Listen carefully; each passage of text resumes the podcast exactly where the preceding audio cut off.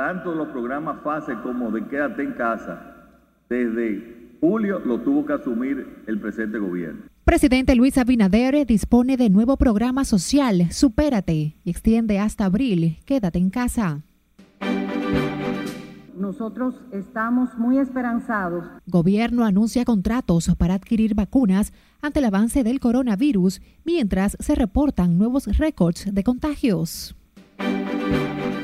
Poder Ejecutivo designa al ex jefe de la Policía Nacional, Jaime Marte Martínez, como presidente del Consejo Nacional de Drogas. Tras largo feriado de fin de año y acogiéndose al carreteo, cientos de ciudadanos regresan a la capital. Y en medio de expectativas, se realizará mañana martes la cuarta reunión del Consejo Nacional de la Magistratura.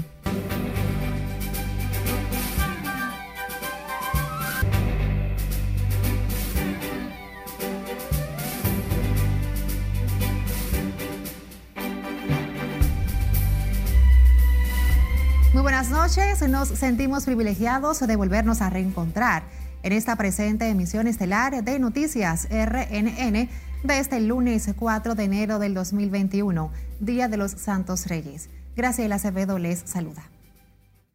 Iniciamos esta emisión de noticias con el gobierno que anunció hoy la implementación del programa Supérate que entrará en vigencia a partir de mayo en sustitución de las ayudas Solidaridad y Comeres Primero con el que se pretende impactar a un millón de hogares, 200 mil más que en la actualidad.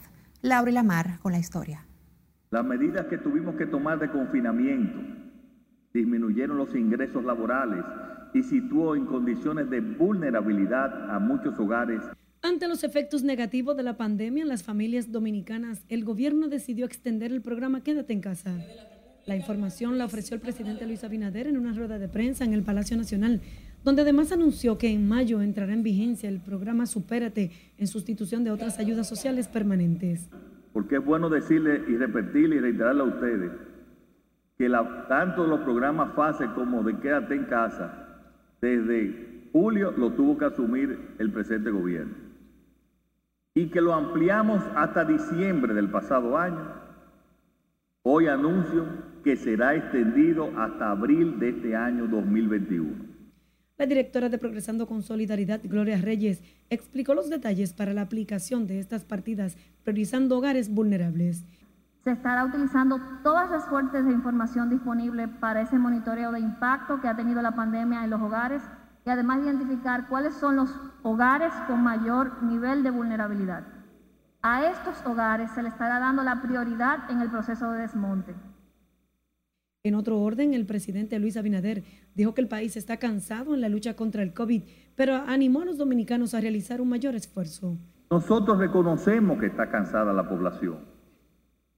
¿Ustedes creen, señores, que para nosotros eh, es fácil tener que llevar a estos niveles de confinamiento?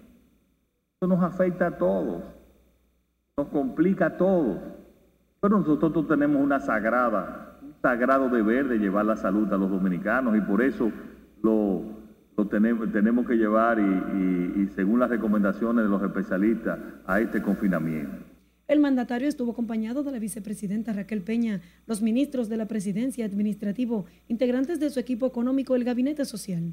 El jefe de Estado explicó que el presupuesto para las ayudas sociales en medio de la pandemia supera los 17 mil millones de pesos de los ahorros que ha obtenido el gobierno con la calidad del gasto y aportes de organismos internacionales. Laurila Mar, RNN. Mientras tanto, los casos de coronavirus diagnosticados aumentaron de manera considerable en las últimas 24 horas, confirmaron las autoridades sanitarias, estableciendo un nuevo récord de positivos en un día. En el boletín de este lunes, Salud Pública informa sobre 2.043 casos nuevos del COVID con una muerte registrada.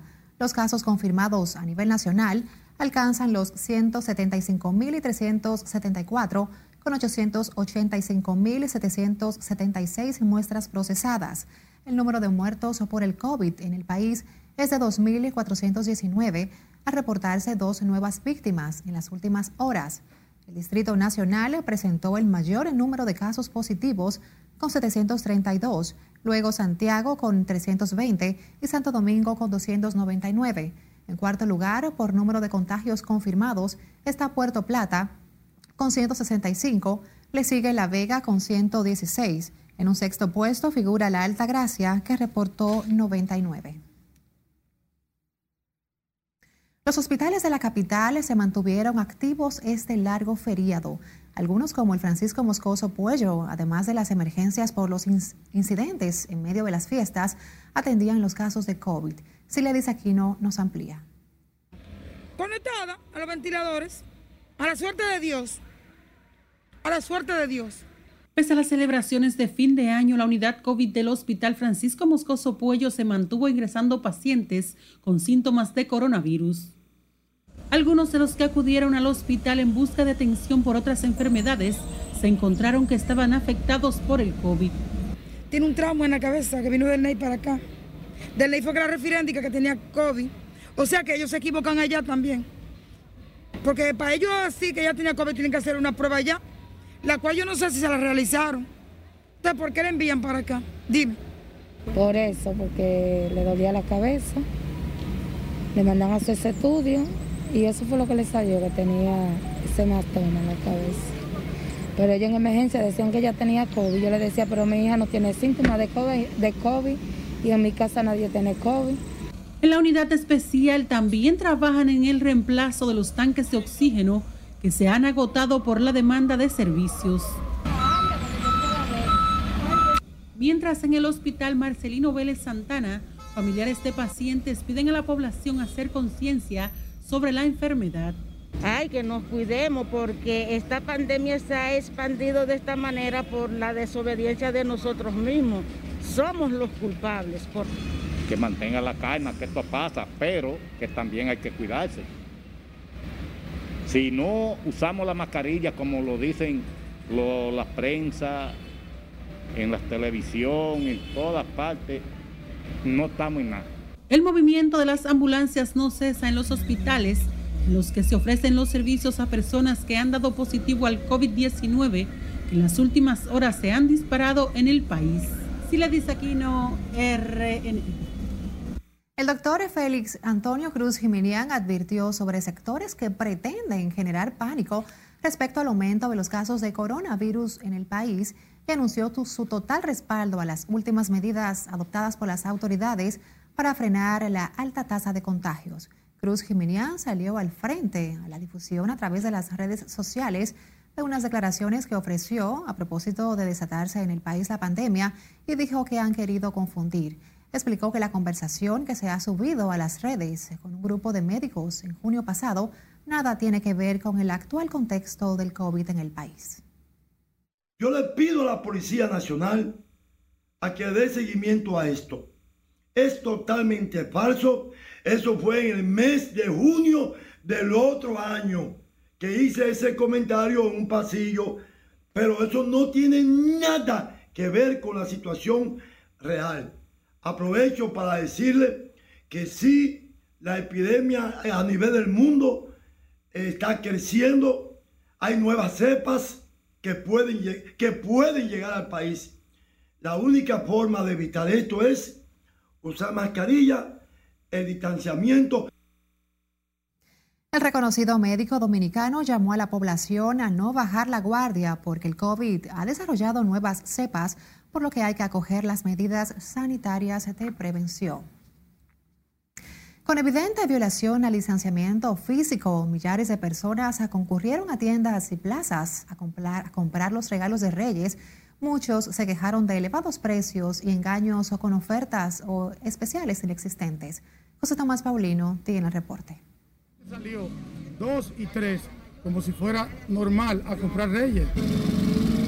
En largas filas, la muchedumbre olvidó el distanciamiento físico, regla de oro para evitar el contagio con COVID-19, lo admite este empresario. No se trata de hacer negocio, se trata de que hubiéramos movido los reyes para el día 11 y hubiera sido más efectivo que haber hecho el recorte de horario que hicieron, que lo que hizo fue generar el efecto contrario. Según él, mover para este lunes el asueto del Día de Reyes, que es mañana, y el recorte del horario del inicio del toque de queda provocó los tumultos. Lo refuerzan clientes surgidos por la escasez de tiempo y la fuerza de una tradición tan antigua como el inicio de la humanidad. Más alto. Que lo normal. Claro. ¿Qué significa eso para su presupuesto? O que tengo los bolsillos rotos. A la entrada de las tiendas tomaban la temperatura y disponían de gel desinfectante. La seguridad policial intentaba suavizar la aglomeración, pero podía más la urgencia pese a algunas quejas. Que nos confundimos ahí porque cuando íbamos a pagar los artículos no, nos salían al precio que no era. Una muñeca 4.99 salía. A 4.59 y era 300 pesos. ¿Qué quieres? Una bicicleta. Una bicicleta. ¿Y por qué lo dejó para hoy, para comprar los reyes? Bueno, porque sabe que ya el fin de semana eh, el horario fue más estricto, entonces optamos por el día de hoy que tenemos un poco más de tiempo. Los elevados precios, el lamento de muchos, distintos los empresarios inquietos por las bajas ventas y más que eso.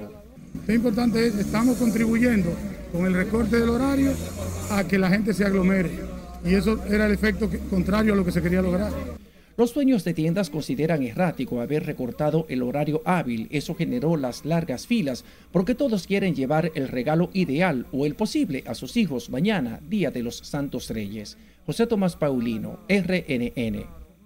Una buena noticia, el gobierno dominicano ha firmado ya los contratos con las empresas Pfizer y Moderna para recibir sus vacunas contra el COVID que ha mostrado una eficiencia de un 95% contra el virus.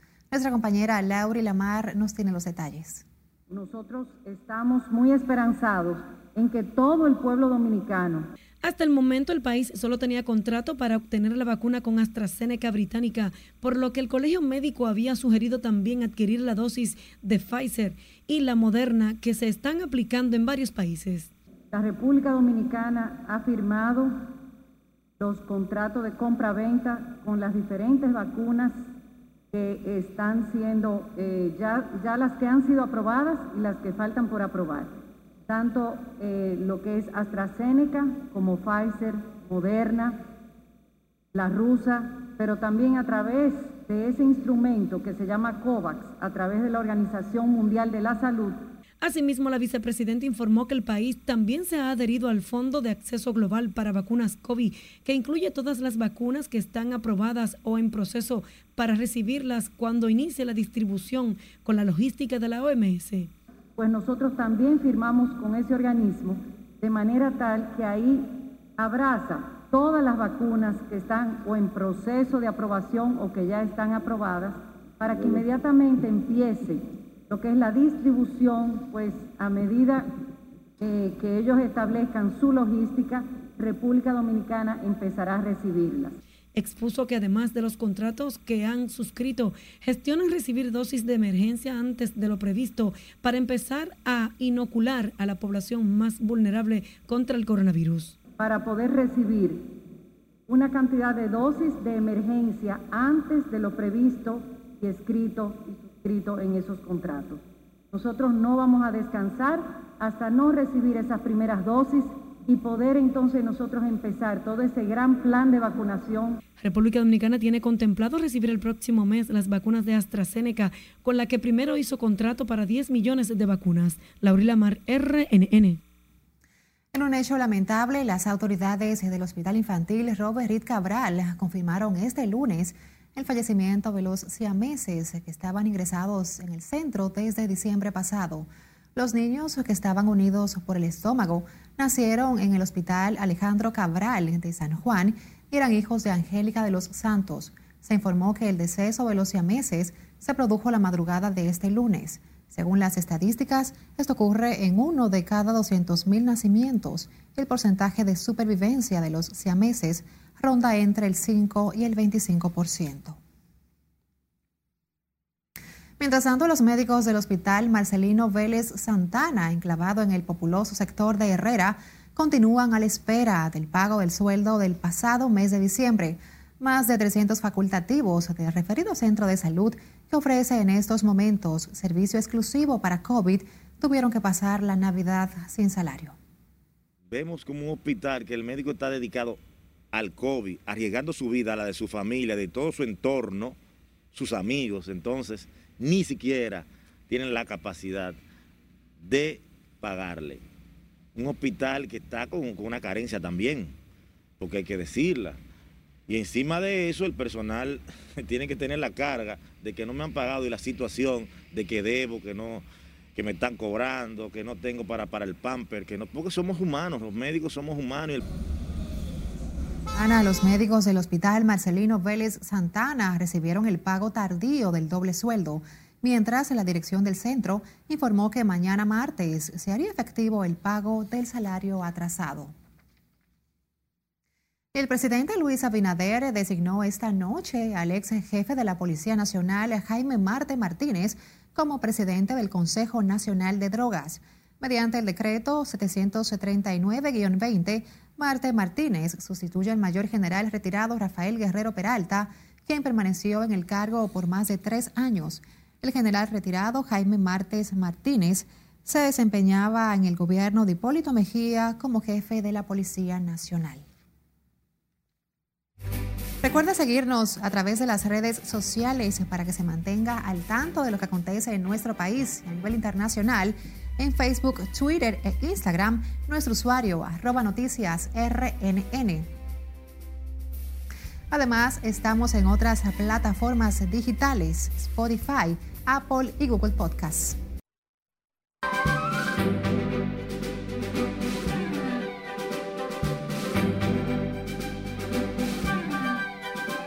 Los hospitales y trabajadores de la salud estadounidenses están abrumados por el primer año de la pandemia. El dolor y el trauma se están acumulando con la vacunación retrasada y una nueva cepa del virus, haciendo temer a expertos sobre una explosión posterior a las vacaciones de nuevos casos y hospitalizaciones. Nuestra compañera Scarlett Wichardo aborda este y otros temas en las internacionales. Mientras los estadounidenses celebraban el nuevo año, más de 10.000 familias lamentaron la nueva pérdida de un ser querido a causa de COVID-19. En los últimos tres días del 2020 se informaron de al menos 10.901 muertes por COVID-19, según la Universidad Johns Hopkins. Eso es alrededor de 3.633 muertes al día, más que la cantidad de vidas perdidas durante los ataques del 11 de septiembre. En menos de 11 meses, el COVID-19 mató a más de 349 mil personas solo en Estados Unidos y otros 115 mil estadounidenses podrían morir a causa de la enfermedad durante el próximo mes, según las proyecciones del Instituto de Métricas y Evaluación de la Salud de la Universidad de Washington. La enfermera de cuidados intensivos del Long Island Jewish Medical Center de Queens Sandra Lindsay recibió la mañana de este lunes la segunda dosis de la vacuna anti-COVID de Pfizer. Lindsay fue la primera persona en todo Estados Unidos en ser inoculada contra la enfermedad a inicios del mes de diciembre del 2020 en una transmisión en vivo en la que estuvo presente el gobernador de Nueva York, Andrew Cuomo. El primer ministro británico Boris Johnson anunció este lunes que decretó un nuevo confinamiento nacional en Inglaterra que incluye el cierre de los colegios debido a la alarmante expansión del coronavirus causado por la nueva variante. Los casos de COVID-19 han aumentado drásticamente en Reino Unido en las últimas semanas, impulsados por una variante nueva y más contagiosa del virus. El Departamento de Justicia estadounidense dijo estar extremadamente decepcionado por la decisión de la justicia británica de no extraditar al fundador de Wikileaks, Julian Assange, a Estados Unidos para que fuera juzgado por la publicación de documentos confidenciales. El organismo se refirió a los dichos de Assange de que ejercía su derecho a la libre expresión y de que Washington ejecutaba una represalia política en su contra. Y terminamos con la actriz estadounidense Tanya Roberts, que protagonizó junto a Roger Moore la cinta sobre James Bond, A View to a Kill, que murió hoy a los 65 años en Los Ángeles. La revista The Hollywood Reporter señaló hoy, citando a su representante Mike Pingle, que la intérprete estaba ingresada en un hospital de la ciudad californiana desde que se desmayó en la calle el pasado 24 de diciembre mientras paseaba a sus perros. En las internacionales es Carelet Guillardo, RNN. Toquemos otra información. Más de 200 haitianos indocumentados fueron deportados tras ser apresados por soldados al servicio del décimo batallón que realiza el operativo Cerco Fronterizo. Entre los deportados figuran 192 hombres y 32 mujeres que fueron entregados a la Dirección de Inmigración. Los extranjeros fueron detenidos en distintos puntos de chequeo en la frontera norte, por donde ingresa el mayor número de indocumentados desde Haití. Las autoridades lanzaron en diciembre un operativo conjunto para enfrentar el tráfico de ilegales por la frontera dominico-haitiana. Ahora vamos a la zona norte del país, donde sigue prófugo el hombre que asesinó un vecino tras una discusión por el alto volumen de una música en un barrio de Santiago. Junior Marte con la historia era un conflicto que se arrastraba desde hace varios años. Según residentes en el sector La Servita de Santiago, no era la primera vez que José Raúl Núñez le llamaba la atención a su vecino Willy Amparo Brito por el escándalo que generaba la música. Y cada vez que esa gente tocaban, nadie dormía y eso retumbaba todo. Hoy cogió para allá ahora, el 24. No, el 24 fue ahí también. Y no le hicieron caso. Entonces el 31, eso era un escándalo. Y lo repujan. Entonces, por la mañana cogió para allá, puso la querella. Entonces, del cuartel vino de allá para acá. y cogió para allá. Entonces, yo una vez lo único que hicieron fue que, pan, ese tiro ahí. En los pies su madre se lo mató. Que nadie esperó que, iban, que, que ellos podían hacer una cosa así. Vea, yo acá, si por la música, ellos acaban con este pueblo, con la cebita porque es ser un hombre querido, querido. El señor Núñez fue sepultado ayer, mientras en el lugar se puede observar la vivienda del victimario quemada, así como dos palitas mecánicas. El victimario todavía está prófugo al huir junto a su familia. Estamos partidos todo el mundo aquí. Es que paguen lo que hizo. Eso creamos nosotros, que paguen lo que hizo. El vocero de la policía, Juan Guzmán Badía, dice que los investigadores no han podido dar con el paradero de Amparo Brito y le pide que se entregue fue a reclamar a Willy eh, que bajara la música que tenía en su casa ya que molestaba a prácticamente todo el vecindario. El caso mantiene consternada a toda la comunidad ubicada al sur del centro de la ciudad de Santiago de los Caballeros, que exigen a gritos que se haga justicia. En Santiago, Junior Marte, RNN.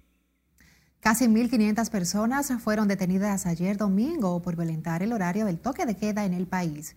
La Policía Nacional informó que en diferentes operativos fueron apresados 1.453 ciudadanos que no acataron la disposición presidencial.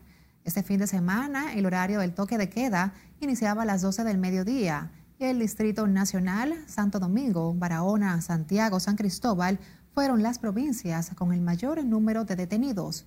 El ministro de Defensa, Teniente General Carlos Luciano Díaz Morfa, y el jefe de la policía, Eduardo Sánchez González, salieron a las calles a verificar el cumplimiento del toque de queda en los retenes establecidos en avenidas y sectores populosos de la capital. Mientras tanto, la Policía Nacional investiga dos incidentes ocurridos en La Romana y Bonao entre agentes del orden y ciudadanos que violentaban el toque de queda con un saldo de varios lesionados. El vocero, coronel Miguel Balbuena, explicó que toda acción que involucra a miembros de la policía es objeto de investigación por la Inspectoría General de la institución. Todos estos casos son investigados de forma minuciosa y transparente y objetiva a los fines de establecer la verdad del hecho. No un asunto de parcialización, es un asunto de transparencia y de objetividad. En el caso de la romana, la misma persona, en los medios de comunicación hay un video incluso circulando, en que ella admite que la Policía Nacional en una persecución, atendiendo al llamado 911, se apersonó ¿verdad? a esas inmediaciones y los presuntos perpetrantes de esa actividad criminal emprendieron la huida. En este caso, nuestra Policía Nacional, el talento humano de policía, estaba presto para llevarse la motocicleta y en ese momento ellos salieron y agredieron a nuestros agentes de policía. El vocero de la Policía Nacional llamó a la población a cumplir las nuevas disposiciones que variaron el toque de queda con énfasis en los dos primeros fines de semana de enero. Admitió que en algunos lugares los agentes son agredidos por turbas que se congregan frente a colmadones a ingerir bebidas alcohólicas. Una motocicleta de la policía fue incendiada por varios ciudadanos que se encontraban en una fiesta clandestina durante el horario del toque de queda en la comunidad Monte Adentro en Salcedo. La acción vandálica fue realizada en medio de un operativo donde los agentes policiales intentaban hacer cumplir los protocolos de distanciamiento físico y uso de mascarillas. En la fílmica se ve cuando varias personas toman la motocicleta que estaba parqueada mientras los agentes realizaban la intervención y la, y la incendiaban. La Policía Nacional identificó a los presuntos asesinos de dos hombres en el sector Santa Ana, en San Francisco de Macorís, en un hecho ocurrido este viernes, primero de enero. Se trata de Carlos Manuel Cruz, mejor conocido como sobrino, y Juan Alberto Batista Roque, conocido popularmente como Come Moro. A estos se les acusa de realizar los disparos que ocasionaron la muerte a Vicen Díaz a Castillo y Gerson Soto de la Cruz, con quienes tenía viejas rencillas. Peinando una nietecita mía, cuando llegaron a decirlo. Ay, me han acabado con mi sobrino. No se sabe, no se sabe cómo fue. Ay, yo no sé cómo es. ¿Cómo se llamaba el joven? Eh, eh, La policía pide a Sobrino y Moreno Come Moro entregarse por las vías correspondientes para que respondan por estos hechos. El presidente Luis Abinader anunció este lunes mejoras a los miembros de las Fuerzas Armadas que irían desde seguro médico hasta aumento salarial, tal y como se aplicó en la Policía Nacional. El mandatario explicó que esos beneficios a los militares están contemplados para mediados de año, dependiendo de las recaudaciones fiscales del gobierno.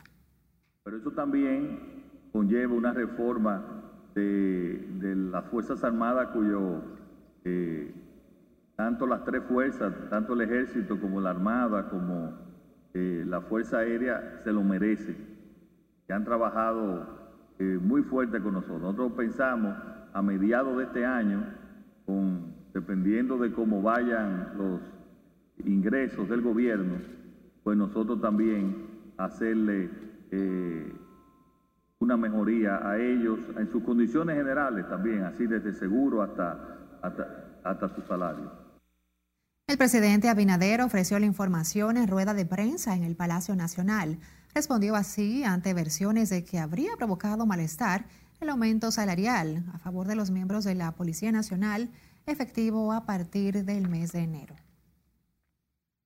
Seguimos con el Poder Ejecutivo, ya que el presidente Luis Abinader no recibirá el tradicional saludo por Año Nuevo, acto que con anterioridad se realizaba para esta fecha en el Palacio Nacional. El anuncio lo hizo la vocera de la presidencia, Milagros Germán, a través de su cuenta de Twitter, donde agrega que la práctica es innecesaria y contraria al protocolo sanitario contra el COVID-19. El gobierno también eliminó la iniciativa de calificar el año mediante decreto, argumentando evitar costos y cambios de papelería.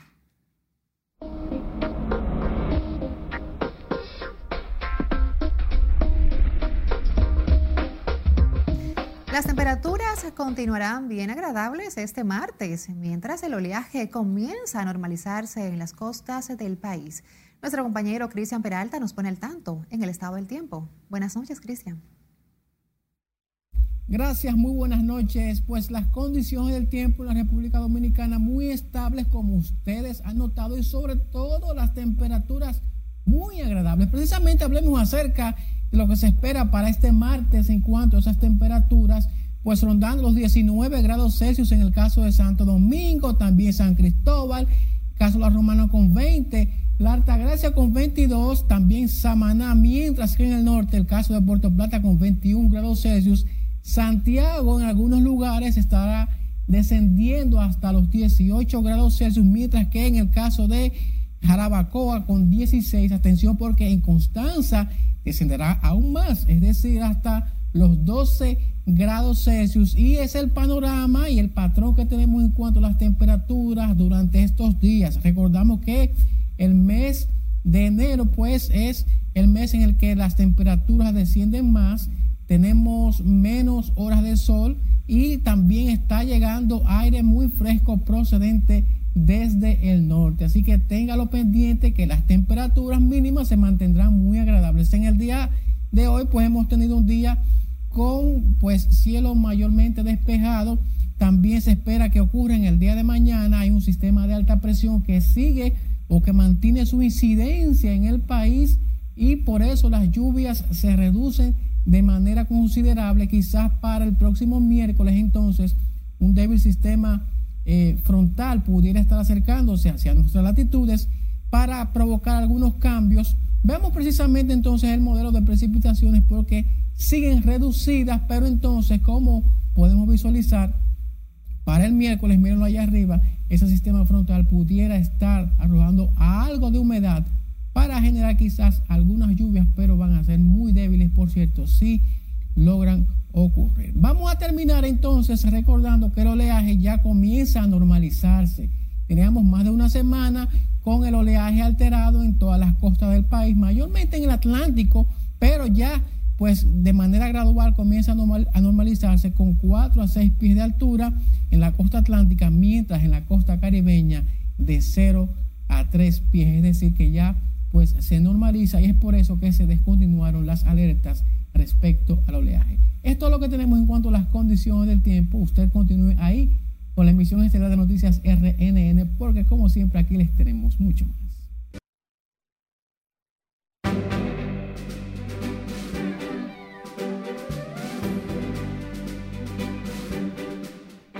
Concluyó la larga pausa laboral por las fiestas de Navidad y Año Nuevo, por lo que millares de ciudadanos regresaron hoy de distintos pueblos, a donde viajaron para reunirse con parientes y amigos. José Tomás Paulino nos presenta el movimiento en las principales terminales de autobuses. El kilómetro 9 de la autopista Duarte volvió al constante movimiento de los días habituales. Decenas de autobuses llegaron repletos de viajeros. Muy, muchas cosas buenas, mucha salud, que este virus se vaya. Muchos como Francisca viajaron a pueblos del nordeste y el noroeste a esperar el año nuevo. Algunos se quejan por el incumplimiento de las normas restrictivas. Eso tuvo jodón, la calle siempre full. Mucha, demasiada, mucha, mucha, pero en la calle, en la calle. Y los supermercados. Aumenta la circulación de vehículos en el Gran Santo Domingo con la preocupación de muchos por la persistente amenaza del COVID-19. Eh, ya que el otro año entramos en una crisis, una pandemia, esperamos que Dios mediante eh, se pueda resolver esto de la pandemia y que se vaya este virus. En las paradas de autobuses esperan choferes del transporte público y taxistas a clientes cautivos. También se la buscan chiriperos con su lamento. Hombre, que estamos con este toque de queda. El presidente está asegurado de que cerrando el país a las 11 del día. En lo que no han conseguido nada, se van a trancar hasta el otro día. El sólido sonido de las bocinas de guaguas y carros del concho anuncian el final de la quietud vivida en los largos días de asueto. Mañana todos deberán volver a sus actividades habituales en el primer día laboral del año nuevo 2021. José Tomás Paulino, RNN. Continuando con el tema, cientos de pasajeros que viajaron a la región este del país retornaron este lunes a la capital para reintegrarse a sus labores habituales. Nuestro compañero Jesús Camilo nos amplía. Los vacacionistas precisaron que pese a las medidas restrictivas implementadas por las autoridades en medio de la pandemia, disfrutaron en familia sin violentar las normas. Entienden necesario que la ciudadanía acate las disposiciones para frenar el contagio del COVID-19. Bien, dentro de lo que cabe, trancado, pero bien. Que se cuiden del coronavirus en sí y que disfruten en familia, que es lo correcto. Sí, se puede, siempre y cuando usen las mascarillas, se estén desinfectando las manos siempre. Dijeron que el desenfreno y desacato a las medidas sanitarias obliga a las autoridades a redoblar las restricciones a la juventud básicamente que trate de ver cómo está la situación porque vamos de mal en peor. Porque estamos frente a un momento muy difícil y todavía no sabemos a lo que nos podemos enfrentar. Que siempre usen el distanciamiento, que usen su mascarilla. Los viajeros regresaron desde tempranas horas a la capital, desde La Romana, San Pedro de Macorís, Atomayor y Milles, entre otros pueblos del este y el nordeste. Jesús Camilo RNN. Y sepa que la Dirección General de Seguridad de Tránsito y Transporte realizó este lunes su segundo carreteo con el objetivo de evitar accidentes de tránsito entre los conductores que regresaron a la capital desde distintos puntos del interior del país. Debido al nuevo horario del toque de queda, el carreteo se ejecutó pasadas las 2 de la tarde para no causar retrasos a las personas que intentaban llegar a tiempo a sus hogares. El carreteo se realizó de manera simultánea en las principales autopistas del país con una velocidad límite de 70 kilómetros por hora. Y pese al largo feriado de Año Nuevo y Día de los Santos Reyes, la afluencia de pasajeros ha sido tímida, afirmaron hoy transportistas que cubren la ruta San Juan-Santo Domingo. Julio César Mateo nos dice más. Según los transportistas, la pandemia del COVID-19 limitó la cantidad de pasajeros que se desplazó este año hacia San Juan. El sistema de los pasajeros está bien flojo, bien flojo estábamos, eh, a pesar de que las guaguas, las unidades de nosotros viajan cada dos y tres días, que prácticamente estamos viajando para darle servicio. Choferes del transporte público afirmaron que pese a las fiestas de fin de año, no hubo muchos pasajeros, pero se mantuvieron trabajando para brindar el servicio. Sabes que la cosa está media difícil ahora mismo y no hay nada y estamos trabajando ahí como se pueda, porque no hay mucha, muchos pasajeros, y que ese flujo de pasajeros no lo hay. Indicaron que sus autobuses no han transportado el 30% de su capacidad, medida dispuesta por el gobierno para evitar contagios por COVID-19. Ha estado así, imaginando, no tanto como todos los años, pero hay, hay menos pasajeros este año por la pandemia. Por el COVID, claro. O un 30 y así, más o menos. Los hombres del volante vislumbran un 2021 tortuoso para el sector transporte, por lo que exhortaron al gobierno a acudir en su auxilio. Y también le solicitamos al señor presidente Luis Abinadel que tome en cuenta el sector transporte, que hemos sido olvidados y somos los que más impuestos pagamos al Estado dominicano y movemos el 99% de la ciudadanía. En San Juan de la Maguana, Julio César Mateo, RNN. En tanto que la afluencia de clientes a los supermercados este lunes se mermó en comparación con el fin de semana, cuando esos establecimientos fueron abarrotados por personas que en su mayoría se dirigían al interior del país. Quienes acudían a los supermercados de la capital este lunes lo hacían temprano para librarse de posibles aglomeraciones en estas zonas de alto contagios. En cuanto a la comida, sí, me voy a abastecer por lo menos hasta que pasen estos fines de semana con restricción de horario, porque ya el mediodía es muy complicado, todo el mundo sale. Regularmente yo salgo los fines de semana al supermercado, pero ahora voy a hacerlo en la semana y como tengo que trabajar, pues se me complica. Esperamos hoy porque yo, yo vine hace unos días y había demasiada gente. Con todo, y, que, la gente se, fue para, los pueblos y eso. Vine hoy y co como quiera había gente aquí. Hemos tenido también la suerte, o sea que venimos de una actividad festiva en la cual las personas se abastecieron bien y eso ha provocado de que eh, no haya así tanto conjunción de personas, pero en cambio también hay un grupo que sí se siente un poco desesperado porque no le da el tiempo. Los supermercados han cambiado los horarios para facilitar el servicio a sus clientes. La mayoría abren sus puertas a partir de las 6 de la mañana y hasta las 4 de la tarde para acogerse a las nuevas regulaciones del toque de queda.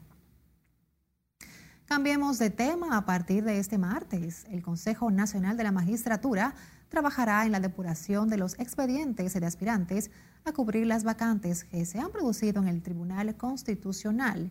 Como nos cuenta Margaret Ramírez, de los 161 inscritos, los consejeros deberán elegir cuatro para cubrir las vacantes en esa alta corte. Por prudencia y en respeto a la solicitud que formuló el consejero. El Consejo Nacional de la Magistratura, convocado por el presidente Luis Abinader, se encargará de verificar que los postulantes inscritos cumplan con los requisitos para ocupar los puestos en el Tribunal Constitucional. La mayoría de los candidatos están sustentados por organizaciones y personas de la sociedad civil, entre ellos el CONEP, la UAS, el Colegio de Abogados, la Iglesia Católica y Alianza contra la Corrupción. Aspiramos a que los seleccionados y luego evaluados sean personas alejadas de la política partidista, o sea, que no pertenezcan a ningún partido y sobre todo que le acompañe pues eh, la formación que requiere ser miembro de un órgano como este del Tribunal Constitucional, una alta corte, Publicada la lista de los depurados, la sociedad civil y la ciudadanía podrá en un plazo no mayor de tres días calendario presentar las objeciones que deben hacerse públicas. Concluido este proceso, se publicará entonces la lista definitiva a ser evaluados por el Consejo. La ley establece que en una segunda convocatoria, con la asistencia de por lo menos seis miembros, queda válidamente constituida. La reunión de este martes sería la cuarta del Consejo Nacional de la Magistratura convocado por el presidente Luis Abinader. Aún no se ha confirmado si asistirá el representante del PLD, Víctor Fadul, luego de que esa organización elevara un recurso cuestionando la segunda mayoría senatorial que se le otorgara a la fuerza del pueblo. Nosotros entendemos que carece de legalidad y que una decisión del Tribunal Superior Administrativo y otras que vamos a elevar puede variar la conformación de dicho Consejo. Lo que quiere es que a la hora de elegir las altas cortes haya una representación de las mayorías Culminado este proceso, el Consejo Nacional de la Magistratura deberá continuar las evaluaciones para la renovación correspondiente en la Suprema Corte de Justicia y el Tribunal Superior Electoral. Margaret Ramírez, RNN. Seguimos con el tema judicial porque el próximo jueves el juez José Alejandro Vargas podría decidir sobre un recurso de oposición a los archivos definitivos de ocho de los imputados por los sobornos pagados por Odebrecht. En la última jornada, el Ministerio Público reafirmó que los archivos, de manera provisional, en principio le fue dado un carácter definitivo, acción que se considera ilegal. Pero la defensa técnica de los favorecidos con este archivo pidió al juez Alejandro Vargas declarar nulo el recurso por supuesta falta de calidad, interés legítimo, capacidad para accionar en justicia de la Alianza para la Protección de los Derechos Fundamentales de los Ciudadanos que presentó el recurso de oposición el juez José Alejandro Vargas pausó la audiencia y convocó para este jueves cuando se reservó todos los incidentes para fallarlos con el fondo. Escuche bien, un juez de instrucción de La Vega varió la prisión por garantía económica a Miguel López Florencio, Miki, acusado de dirigir una red de lavados de activos que operaba desde esa provincia. El magistrado Martín de la Mota fijó una garantía económica de un millón de pesos a López Florencio, quien según las autoridades lavó más de 7 mil millones de pesos en los últimos años. El Ministerio Público había solicitado una prórroga para el plazo de investigación al tramitar el caso como complejo. Otros implicados en la red son los hijos de Miki López, José Miguel López Pilarte y Miguel Arturo López Pilarte, su cuñada Ada María Pilarte y un empleado identificado como José Antonio Román. En la supuesta red también está involucrada la esposa de López Florencio, Rosa Amalia Pilarte, quien fue electa diputada por el Partido Revolucionario Moderno en La Vega. Recuerda seguirnos a través de las redes sociales en Facebook, Twitter e Instagram, nuestro usuario arroba noticias RNN. Además, tenemos presencia en plataformas similares, Spotify, Apple y Google Podcasts.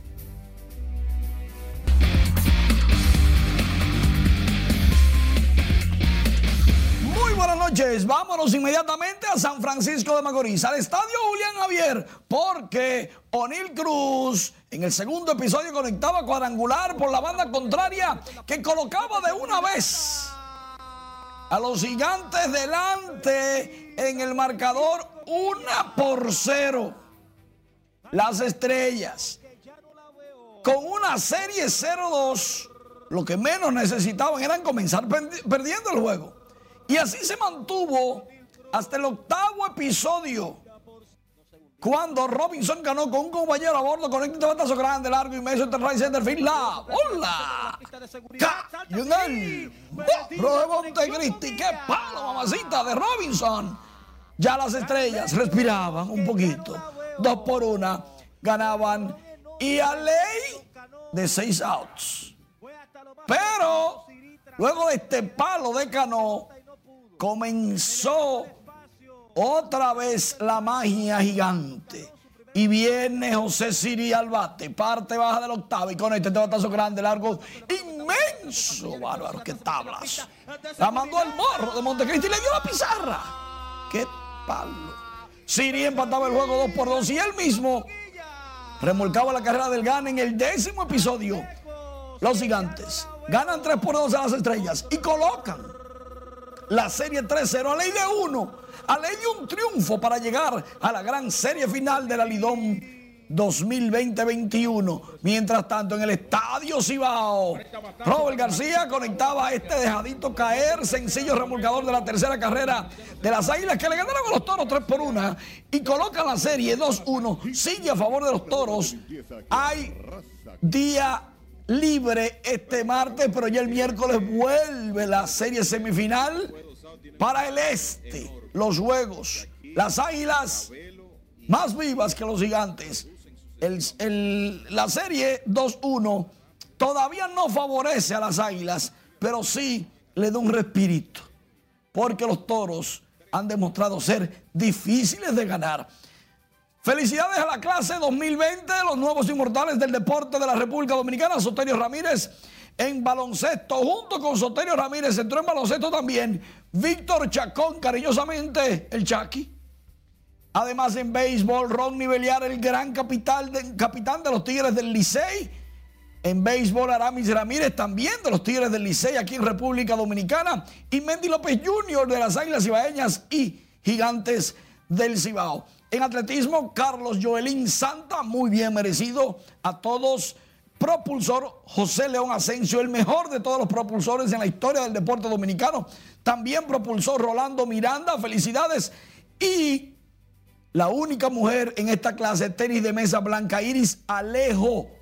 En boxeo Manuel de Jesús Herrera, el olímpico Herrera de la Romana Inmortal. Kevin Durán en la NBA de los Nets de Brooklyn podría durar una semana en cuarentena porque salió a janguear con unos amigos que resultaron positivos de COVID.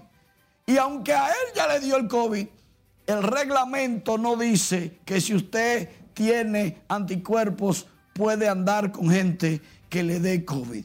Así que mientras tanto, en cuarentena. Y este fin de semana, los amantes de baloncesto gozaron porque Stephen Curry se convirtió en el segundo jugador en la historia de la NBA con 30 o más puntos en las dos mitades del juego. Fue contra Portland, logró 62, 31 en cada mitad y realmente imparable Curry en esta ocasión. Vamos a ver cómo se sigue desarrollando el inicio de la NBA porque realmente los equipos que quizás debieron de estar invictos o casi invictos son los que más están perdiendo, están tambaleando y equipos con pocos nombres de jugadores estelares están ganando de una manera muy fácil. O sea que vamos a ver, Melvin, vamos a ver si es cierto que las cosas comienza a suceder y el fuerte, dicen que el fuerte fuerte, pero en la NBA hay que jugar ya. Hay que jugar.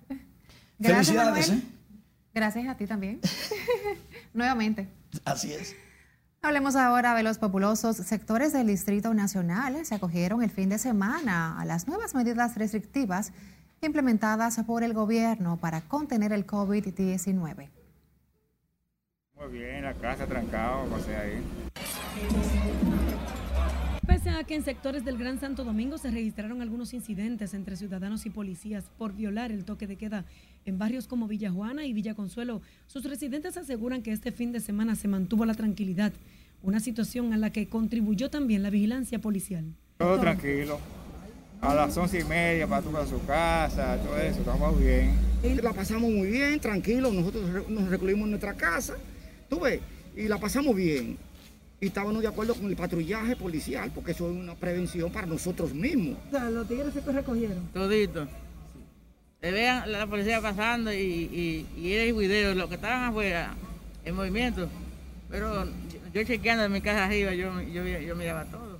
Quienes no están muy conformes con la disposición que también restringe el comercio son los propietarios y empleados de colmadones que aseguran sus ventas han mermado significativamente en estos días festivos. Ha bajado mucho, porque es que menos, menos horas y de todo, entonces baja los clientes, tú sabes, baja la venta. Las fiestas con aglomeraciones registradas en distintas partes del país provocaron el incremento de los casos de COVID-19, por lo que el gobierno recrudeció las medidas restrictivas y amplió el horario de toque de queda y limitó el comercio. Laurila Mar, RNN. Tras el largo feriado de Año Nuevo, las emergencias de algunos hospitales del Gran Santo Domingo lucían poco concurridas la tarde de ese lunes en comparación a la alta demanda que tradicionalmente se registra en esta época. En el Hospital Traumatológico Darío Contreras, por ejemplo, se observaba la asistencia de algunos pacientes que demandaban asistencia ambulatorias. Que se protejan con su casco y que anden con precaución y que cuiden a los demás, al peatonal, y que anda a pie, que lo cuiden. La niña de nosotros se nos cayó y nosotros vinimos de urgencia para acá, para el Darío. Y lo que nosotros tenemos que hacer fila y tenemos que hacer un papeleo con la niña rajada en la cabeza. La baja concurrencia de pacientes lesionados a las emergencias de los hospitales por accidentes de tránsito, riñas y otras causas, a las medidas restrictivas y preventivas adoptadas por las autoridades para frenar la expansión del COVID-19 en el país. Y tras el largo feriado de fin de año, las calles del Distrito Nacional amanecieron con poca basura almacenada por el desenfreno de las festividades de Nuevo Año. Brigadas del Ayuntamiento de la capital se mantuvieron durante todo el fin de semana realizando operativos de limpieza. Bueno, ha estado limpia la ciudad, los camiones del ayuntamiento han hecho su trabajo, está todo limpio, por aquí no se ve casi basura. Lo tiran, lo tiran ahí. Yo, yo eso lo veo mal, que lo tiren ahí. Yo no vivo por aquí, yo vivo para allá, yo vivo para el 12. Pero si la tiran ahí está mal. se decolló toda la basura, el camión pasaba todos los días. En diciembre pasaba todos los días. Las brigadas de acceso urbano de la alcaldía, de aseo urbano de la alcaldía del Distrito Nacional trabajaron durante los días feriados, donde la acumulación de desechos arrecia debido al volumen de consumo. Continúa el Festival de Aumentos Salariales y otros privilegios en los ayuntamientos del país en momentos en que arrecian las dificultades financieras del gobierno central por los efectos de la pandemia. Ahora fue el alcalde de Barahona quien no solamente se aumentó el sueldo, sino que también se comprará una jipeta. El Consejo de Regidores de Barahona se aumentó el salario hasta un 43% para el alcalde y los concejales.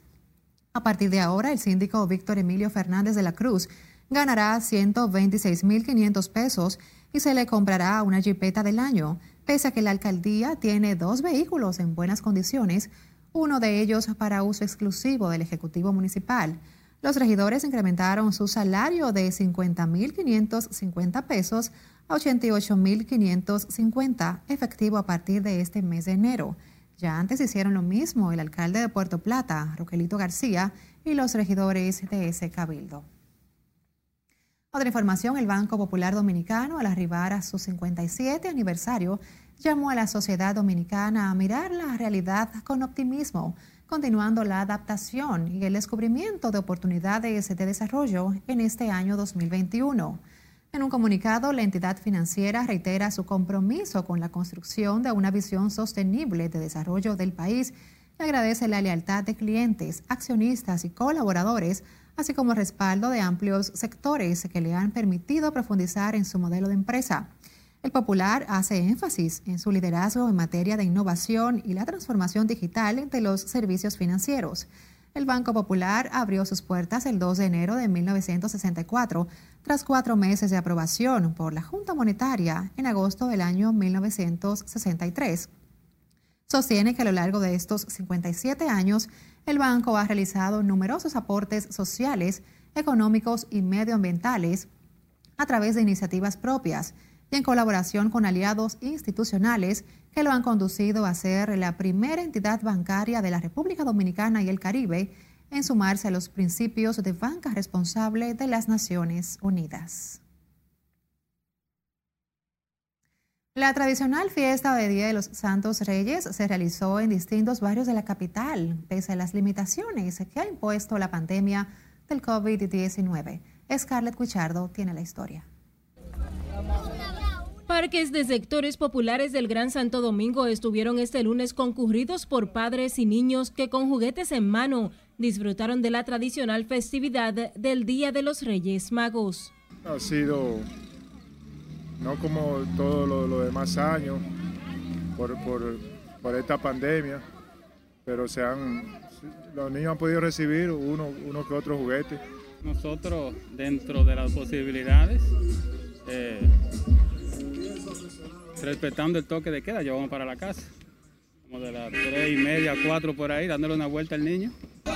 Algunos ciudadanos acudieron al Parque de las Caobas en Santo Domingo Oeste, donde esta joven tuvo la iniciativa de regalar juguetes a los más pequeños.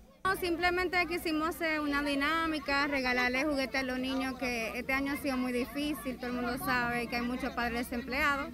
Y nada, regalándole a los niños que no tienen culpa de la situación que estamos pasando.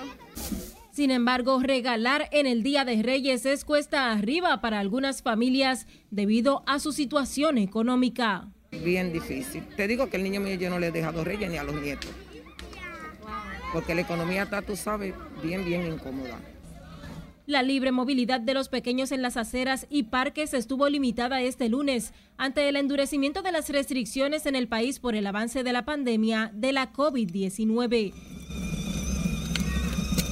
Es Carelet Guichardo, RNN.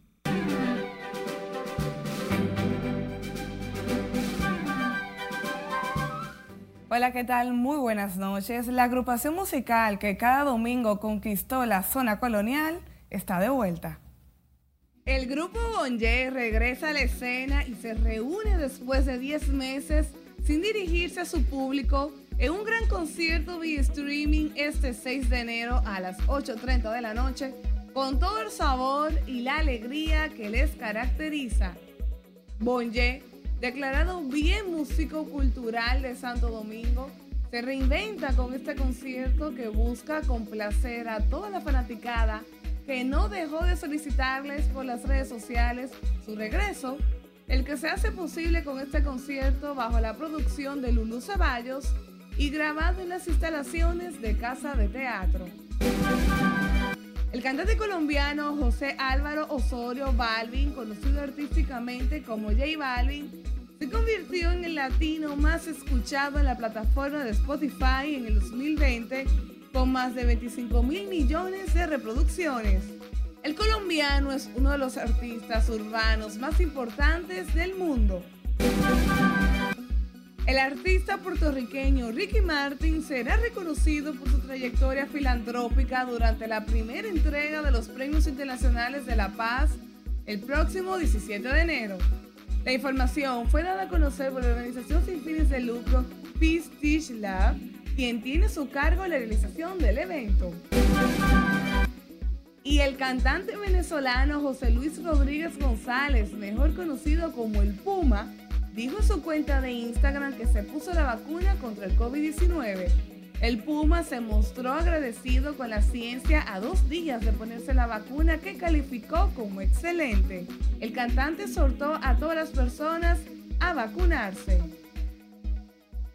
Excelente ejemplo de motivación para que la comunidad latina de Estados Unidos y del resto de toda Latinoamérica se motive a vacunarse cuando ya esté en todo, en todo el continente hasta que deber feliz el resto de la noche. Y feliz año. Igual para ti, Mila, una muy buena iniciativa. Enhorabuena. Gracias, como siempre. A ustedes también las gracias por acompañarnos. Feliz noche.